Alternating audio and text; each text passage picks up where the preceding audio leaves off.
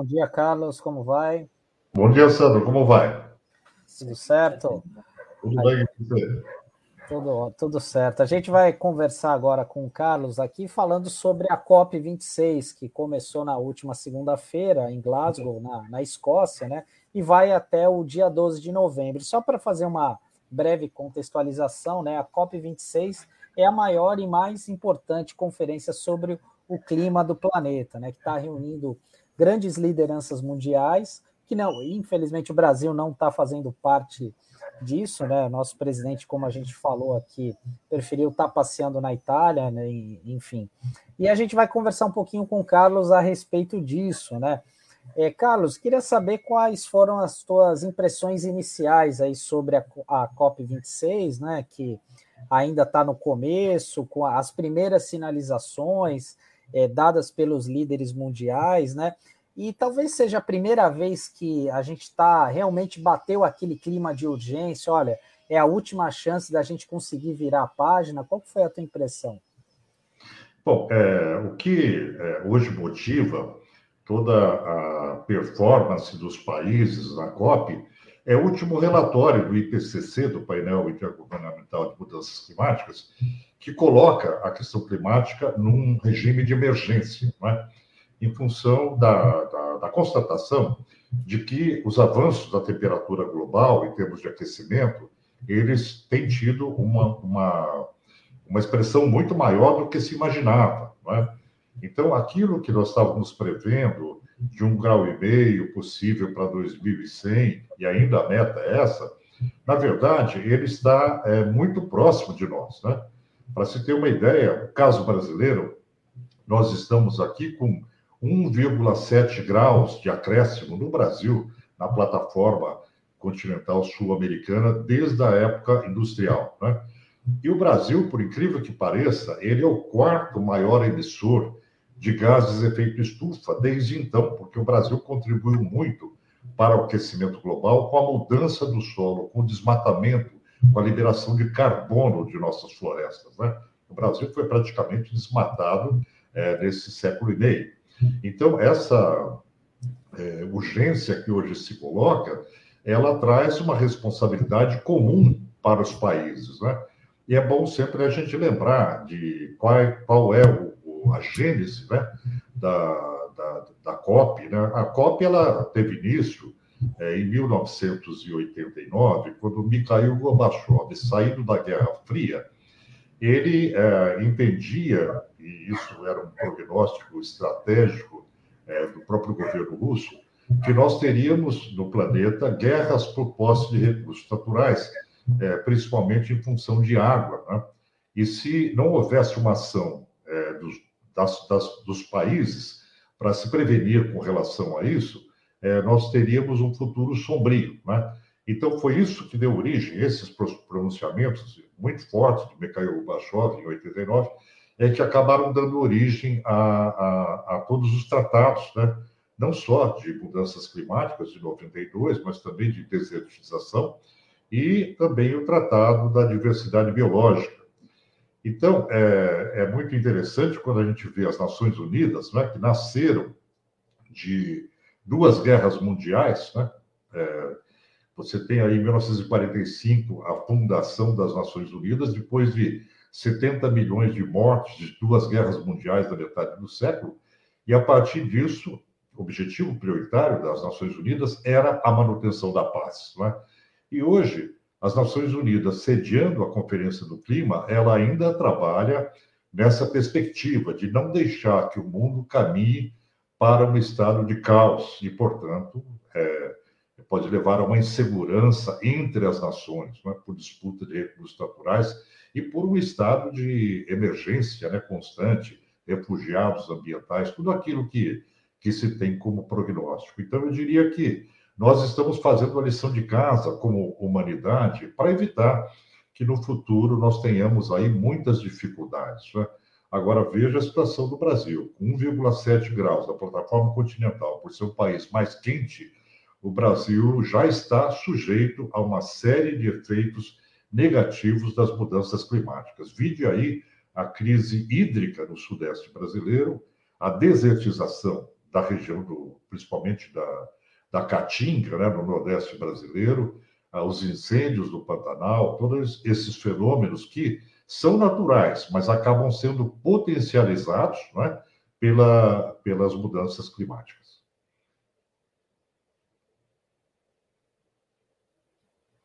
Está fechado o áudio, Douglas. Bom dia, Carlos. Obrigado Tudo por ter aceito o nosso convite aqui. É, como é que você avalia o andamento é, da COP realizada neste ano? Quais são os pontos que você destacaria né, que envolvem a expectativa dessa iniciativa em curso hoje lá na Europa? Olha, é, eu já, já falei sobre a emergência climática. Né? Nós temos um estado preocupante de emergência. Agora, qual é a capacidade dos países de enfrentarem isso? Né? Você tem os estados nacionais muito ligados à necessidade de geração de energia, né? isso é, tem uma, uma implicação com a queima de carvão, com a queima de óleo, todos esses elementos que provocam o aquecimento global. Né? Países como a China têm uma matriz muito ligada à queima de carvão, né? à queima de óleo, a Índia também, da mesma forma, né? a Austrália, um grande produtor de carvão.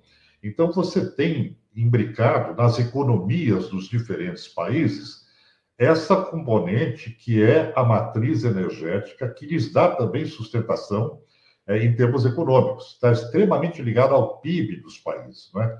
Então, como promover essa profunda transformação que diz respeito a elementos da economia desses países? Nós não estamos falando aqui apenas de você trocar uma fonte por outra, mas nós estamos falando aqui de enfrentar um grande lobby das grandes petroleiras, das oil sisters, das irmãs do petróleo, que estão imbricados nas economias nacionais. É? Então, é, você imagine o tamanho da reação contrária né, dos países da OPEP, dos países árabes, dos, dos diversos países que detêm nas suas economias, como grande parte da sua renda, o produto interno bruto, que é decorrente da queima do petróleo. Né? Então, nós estamos lidando com uma transformação global da economia global. Bom, e como é que isso se reflete no acordo é, após Paris, né, o acordo de 2015? É, o Brasil, por exemplo, propõe uma meta de redução até 2050 dentro da mesma linha que os outros países estão propondo, entendendo aquilo que é factível. Mas o Brasil, ele, quando faz essa promessa, ele não tem nenhuma condição de cumprimento dessa, dessa mesma promessa, porque ele não construiu, ao longo do tempo, um arcabouço legal e um arcabouço é, de gestão, né, principalmente de engenharia social, que lhe permita atingir esse compromisso. É, se você é, tiver aí uma, uma leitura pregressa do Brasil desde a gestão Bolsonaro, Bolsonaro destruiu a área de participação social, né? que é importantíssima como controle social para levar à frente as políticas públicas, é, destruiu o próprio sistema ambiental brasileiro, hoje está subordinado, é, eu diria capturado pelo setor do agronegócio, ele é o mais atrasado, está imbricado na base do governo. Quer dizer, é muito diferente é, o discurso e a prática. Né? A prática ela tem que ser comprovada com condições mínimas, é? para que você possa executar um plano de redução de gases de efeito estufa. No caso do Brasil, continua a velha história. O Brasil ocupa o quarto lugar de, deflore... de lançamento de gases de efeito estufa em função do deflorestamento dos últimos 170 anos. Então, o que é importante é, perceber é que o Brasil tem condições de cumprir as metas de paralisação do desmatamento da Amazônia. Né? O que nós vemos hoje, na verdade, é uma continuidade muito acima do que foi previsto no Acordo de Paris, eu diria três vezes acima do que foi acordado. Então, essa é a situação brasileira. A situação americana, você tem um presidente que tem aí uma visão progressista, pertence à ala democrata, tem toda uma, uma continuidade é, de, do, dos outros governos democratas, e aí é, os Estados Unidos retomam o protagonismo, né? e os avanços nesse sentido. Mas, por outro lado, a própria economia americana ela traz os seus freios e contrapesos com relação a, a, aquilo que realmente pode ser transformador, né? assim como a Rússia tem, assim como a Índia tem. Então, essa questão do, do aquecimento global ainda merece uma profunda reflexão sobre como nós vamos enfrentar o, o grande lobby do petróleo. Né? Como é que nós vamos atacar as companhias de petróleo para que elas realmente se transformem? Como é que a Petrobras brasileira vai se transformar numa companhia de geração de energia limpa? É? A partir de uma transformação, se ela é uma empresa de energia, como é que ela vai mudar o seu perfil nos próximos 20, 30 anos? Né? Naturalmente, a Petrobras não vai ser extinta com o petróleo, mas ela vai mudar de atividade. A expectativa que se tem é que essas grandes companhias de, de petróleo elas se transformem em companhias de energia limpa. Né? Pra, por aí você tem uma ideia do grande problema. Agora, o Brasil enfrenta principalmente a questão do metano, né? que é decorrente do agronegócio, da pecuária brasileira. Você tem que mudar todo um sistema produtivo de insumos, etc. Então, isso, metano, ele permanece na atmosfera por 11 anos, é, enquanto que o carbono por centenas de anos. Né? De qualquer forma, o Brasil assumiu esse compromisso agora, né?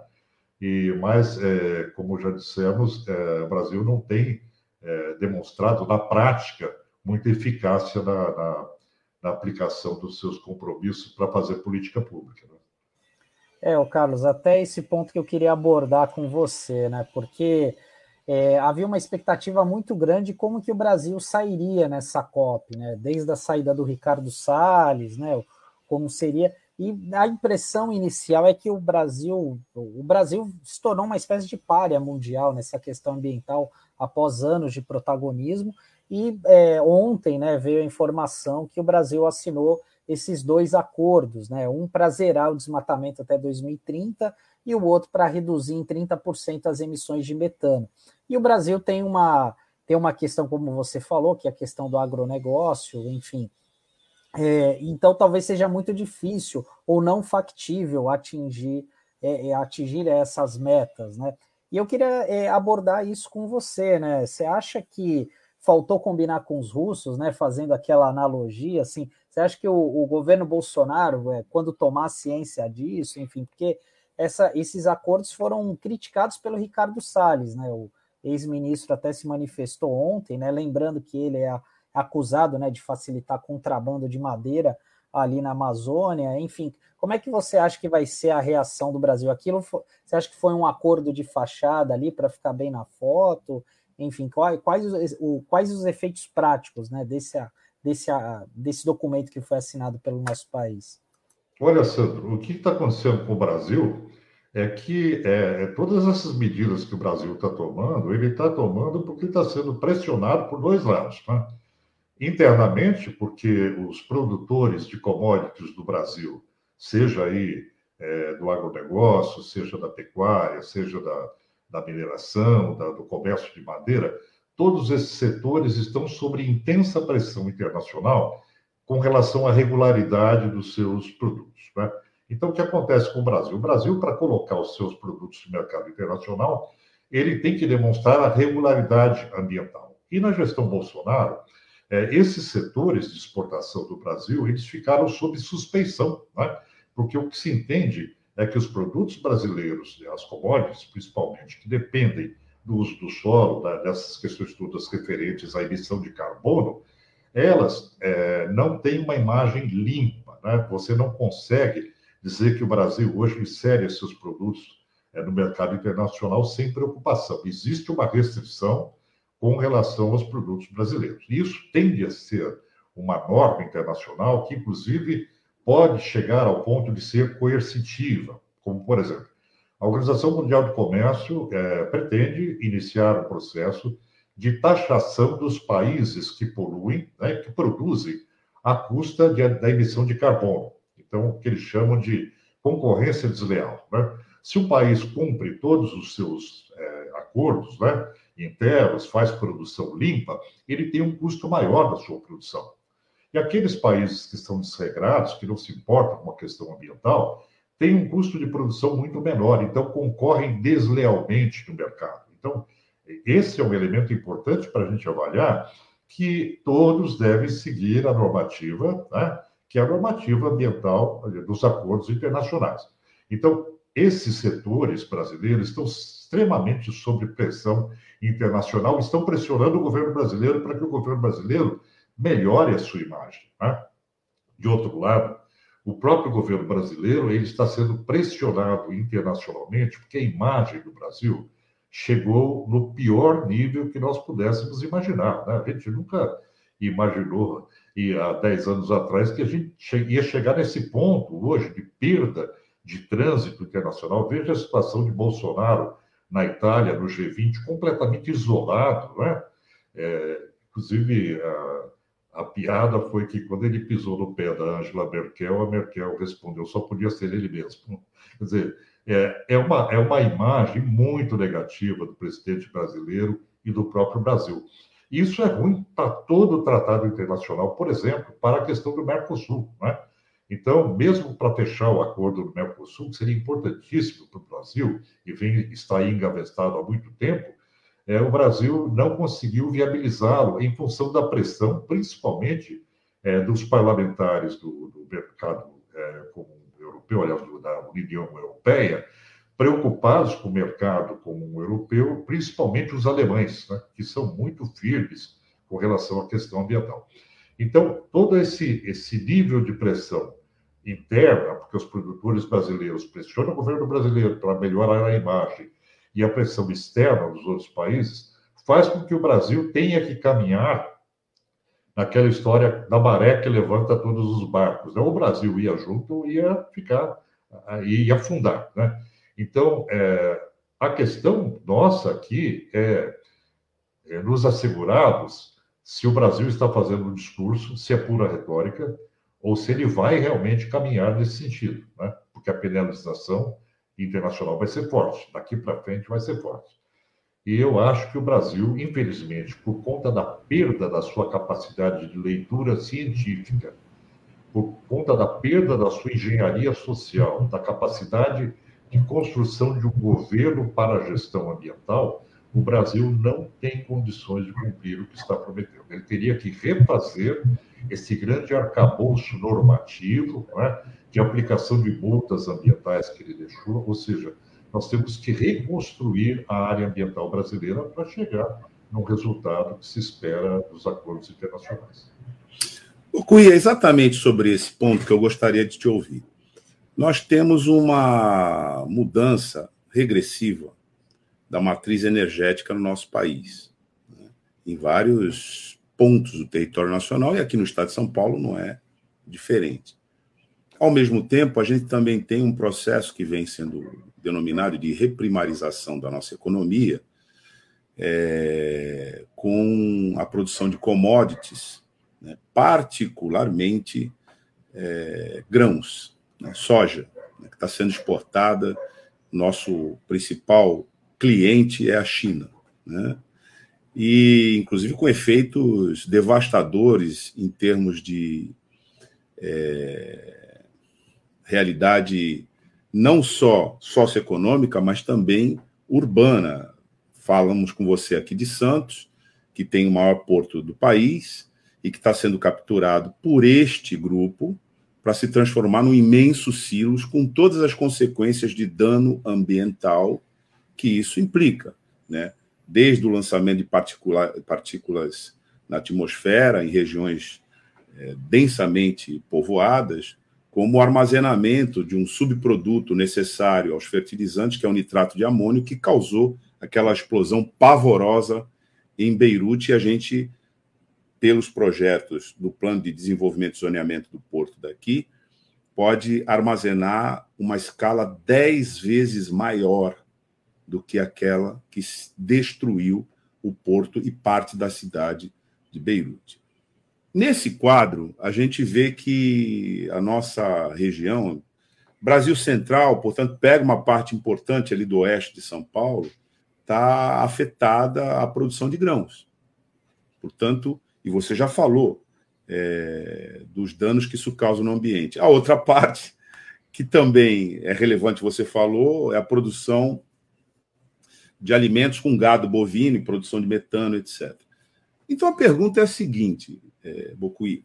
Com essa matriz em andamento, né, é, mobilizando a nossa economia para essa direção, formando grupos poderosíssimos econômicos, inclusive em aliança internacional. Como é que você analisa a perspectiva da gente reverter, perspectiva que você coloca, que é absolutamente necessária, né? da gente reverter esse quadro aqui no Brasil? Que você já falou que o Brasil assume compromisso que não tem condição de cumprir, porque não, não adota providências práticas para fazer isso. Né? Como é que você analisa esse quadro, é, Bocuí, aqui, domesticamente? Olha, é, o que você coloca, na verdade, é qual é o futuro do Brasil, qual é o projeto de nação que nós temos, né? em, que, em que instâncias vai se alicerçar a nossa economia. Né? Se você tem uma economia lastreada no setor primário, né, que é o caso de grãos, de commodities, de minério, é, você tem, na verdade, é, um, uma espécie de república das bananas, né? onde você extrai tudo do solo ou planta e exporta isso para os outros países, mas deixa de lado tecnologia, deixa de lado é, é, inovação. Né? E o Brasil está sofrendo exatamente desse ponto, dessa perda. Né? Se você olhar o modelo brasileiro, por exemplo, a região é, do ABC Paulista, das indústrias, depois isso transferido para a região de Campinas, para o Vale do Paraíba, onde você tinha polos de é, extrema é, inovação tecnológica, né, como São José dos Campos e, e a própria região de Campinas. Esse projeto de um Brasil mais moderno, né, de, do, dos vales de silício aqui no Brasil, que seriam a aplicação de tecnologia de ponta, isso retroagiu. Né? O Brasil, apesar de ter avançado em algumas áreas, como a área farmacêutica, o Brasil acabou ficando nas mãos disso que você coloca, que é o setor primário do agronegócio. Né? Hoje, o que toca o Brasil é agronegócio e a minério. Né? Então, a, a, nossa preocupação é que o Brasil não saia desse círculo vicioso que é extremamente negativo. Né? O que nós temos hoje no Brasil é um governo federal que ele está alicerçado politicamente justamente sobre as bases mais atrasadas desse setor, né? principalmente do agronegócio. Né? Então, como fazer essa transformação para que o Brasil não se transforme numa república das bananas, é, praticamente lastreando a sua economia no setor primário? Nós precisamos de um projeto de nação, né? um projeto de nação que ele seja progressista, que ele é, invista maciçamente em educação, em informação em tecnologia. É? Se a gente comparar as saídas que outros países tiveram nesse sentido, a Índia, na questão de informática, ela avançou muito mais do que o Brasil, né? na, na, na educação dos jovens. Então, você teve, é, principalmente hoje, quando você tem uma piada que diz o seguinte, que qualquer universidade do mundo tem alguns hindus trabalhando no setor de informática. Né? E é fato, a Índia acabou exportando mão de obra porque esses jovens foram preparados por uma educação que fez com que a Índia se tornasse um polo de excelência né, na prestação de serviços nessa área.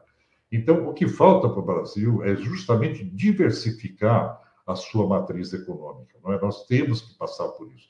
Você veja o grande problema que nós temos com relação à Amazônia. Não é?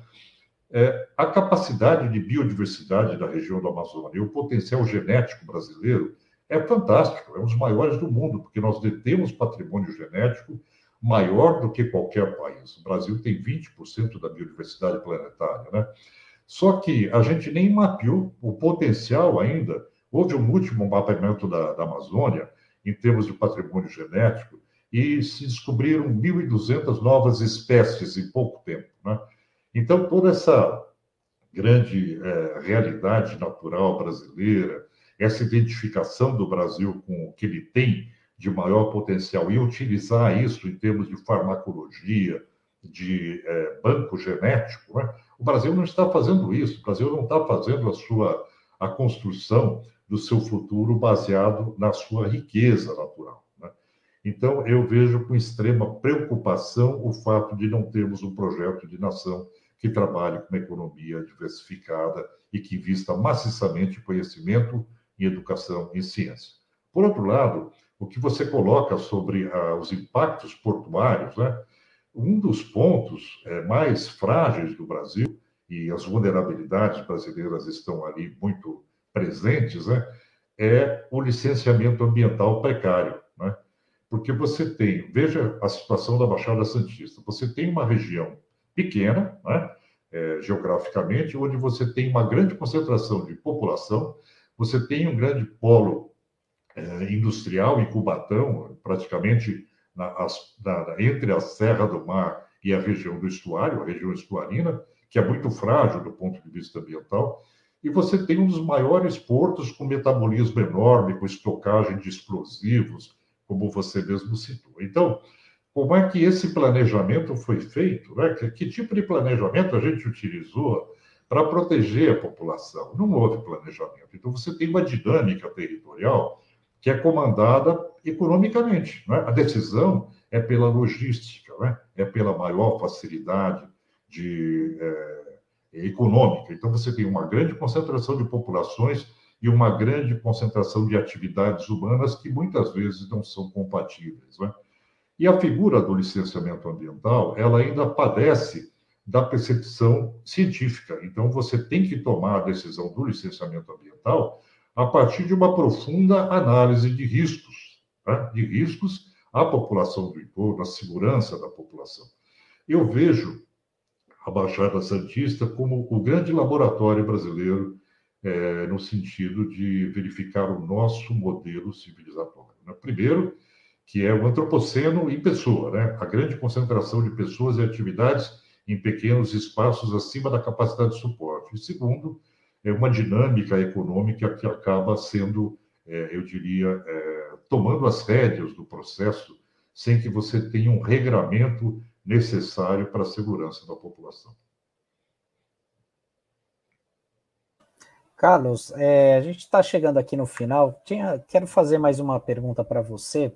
É que chamou bastante atenção essa grande movimentação de governadores brasileiros ali na COP26. É, salvo engano, são 13 governadores que lá estão. Eu acho que é um movimento inédito, né? E o que mostra é, quanto que a imagem do Brasil está desgastada, né? Enfim. E eu queria que você falasse um pouco como é que você vê esse movimento, né, de, dos governadores e que efeito prático ah, isso deve resultar, né, é, para a COP, em investimentos, enfim, aqui para os estados. Olha, é, quando você tem um, um, governante que é negacionista, como o Bolsonaro, né, que é, quando a gente fala que mudou o Ministério do Meio Ambiente, que saiu o Ricardo Salles, na verdade não saiu, né? O Ricardo Salles indicou o seu sucessor. Quer dizer, toda a política ambiental continua sendo a mesma, né? Então, esse perfil negacionista, ele acaba é, provocando um efeito interno, como o Donald Trump provocou nos Estados Unidos. Alguns estados que são mais progressistas eles se descolam do governo federal e passam a agir de forma independente. É claro que os Estados Unidos têm uma configuração diferente, por isso que é Estados Unidos da América, né? você tem uma independência maior do, dos estados para criar né, normatização, legislação. Você tem estados muito progressistas, como, por exemplo, o estado da Califórnia. Né? O estado da Califórnia praticamente é, é, levou a, a uma insurreição contra o Donald Trump. Eles disseram: aqui não, aqui a gente não vai aceitar esse tipo de atraso. Né? Então, o que nós estamos assistindo no Brasil é que os governos subnacionais né, estão tomando as rédeas. Né? Isso faz parte da pressão sobre o governo federal. Né? Você tem governos estaduais muito mais progressistas, e isso é muito bom, porque isso demonstra que o Brasil não é o governo federal, né? ele é o conjunto de estados né, que tem políticas estaduais, e essas políticas dependem de outros mandatários que não apenas o negacionista que está hoje sentado é, na, na, na, direção nacional. Então, é, para falar sobre essa, essa é, questão específica, eu diria que é muito bom que os governos subnacionais eles assumam os seus papéis, assim como é muito bom que a própria economia ela se transforme por uma necessidade de mercado. Né? E é isso que nós estamos vendo. Nós estamos vendo setores econômicos celebrando contratos internacionais ou acordos internacionais para ficarem de uma, uh, uma imagem livre da pegada de carbono. Né? Isso é, é extremamente positivo. Agora, a pergunta é: é possível o Brasil mudar de perfil com o governo atual que tem? Né? Eu diria que não, porque você detém toda uma prática, por exemplo, com relação à proteção da Amazônia. A competência federal, ainda no Brasil, sobre as florestas nacionais, as unidades de conservação, elas são muito centradas no governo federal. Então, dependem muito da boa condução é, é, do, do, do, governo central do Brasil. Né? Então, é, é muito bom que você tenha governos subnacionais mais progressistas, que você tenha uma economia bastante progressista, mas nunca vai suprir a lacuna é, da, da, área federal brasileira. Nós temos que transformá-la. Né? O governo Bolsonaro ele tem que passar, né? ele tem que sair, porque eu não vejo nenhuma condição de que esse governo, que tem toda uma condição pregressa extremamente negativa, ele possa ter alguma chance de transformação. Ele não tem. Né? É uma questão mesmo de gênese do governo, do que está imbricado na base desse governo, da aliança com o Centrão, que tem todo um oportunismo, que é uma perda não só do executivo, mas uma perda do legislativo brasileiro. Nós temos hoje um deputado confiável para cada quatro, né? É, quando você vê as votações ambientais mais progressistas. Por sorte, nos restou um judiciário que ainda mantém uma certa independência. Não é o ideal, que nós gostaríamos, mas ainda há um judiciário. Mas, por outro lado, você tem o corpo intermediário, que é o Ministério Público Federal, né, que é o papel do fiscal da lei, onde o assento principal foi ocupado por um indicado do próprio governo federal, minando né, o controle social do Ministério Público. Então, eh, eu diria que a nossa situação é muito delicada do ponto de vista institucional. Né? É, essa, essa situação tem que se transformar, né? Tanto no Executivo, como no Legislativo e como no Ministério Público, para que a gente tenha uma situação mais progressista.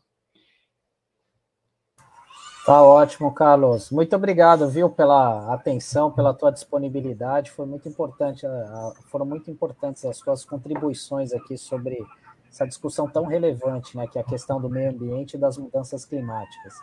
Até uma muito bom, Carlos. Muito bom as informações que você traz aqui de contexto para nossa audiência. E, bom, esse tema, pelo que você mesmo disse, né, é um tema não só permanente na agenda, mas de uma permanência cada vez mais dramática né, para os rumos da nossa sociedade. E, como você também disse, é, no sentido de adotarmos um projeto adequado de nação. Obrigado pela tua participação aqui conosco hoje no Manhã RBA Litoral. Eu que agradeço e vamos resistindo, né? vamos transformando. Temos que continuar sempre, quando não der para avançar, ficamos na trincheira. Né? É o nosso papel. Um abraço para vocês. Tchau.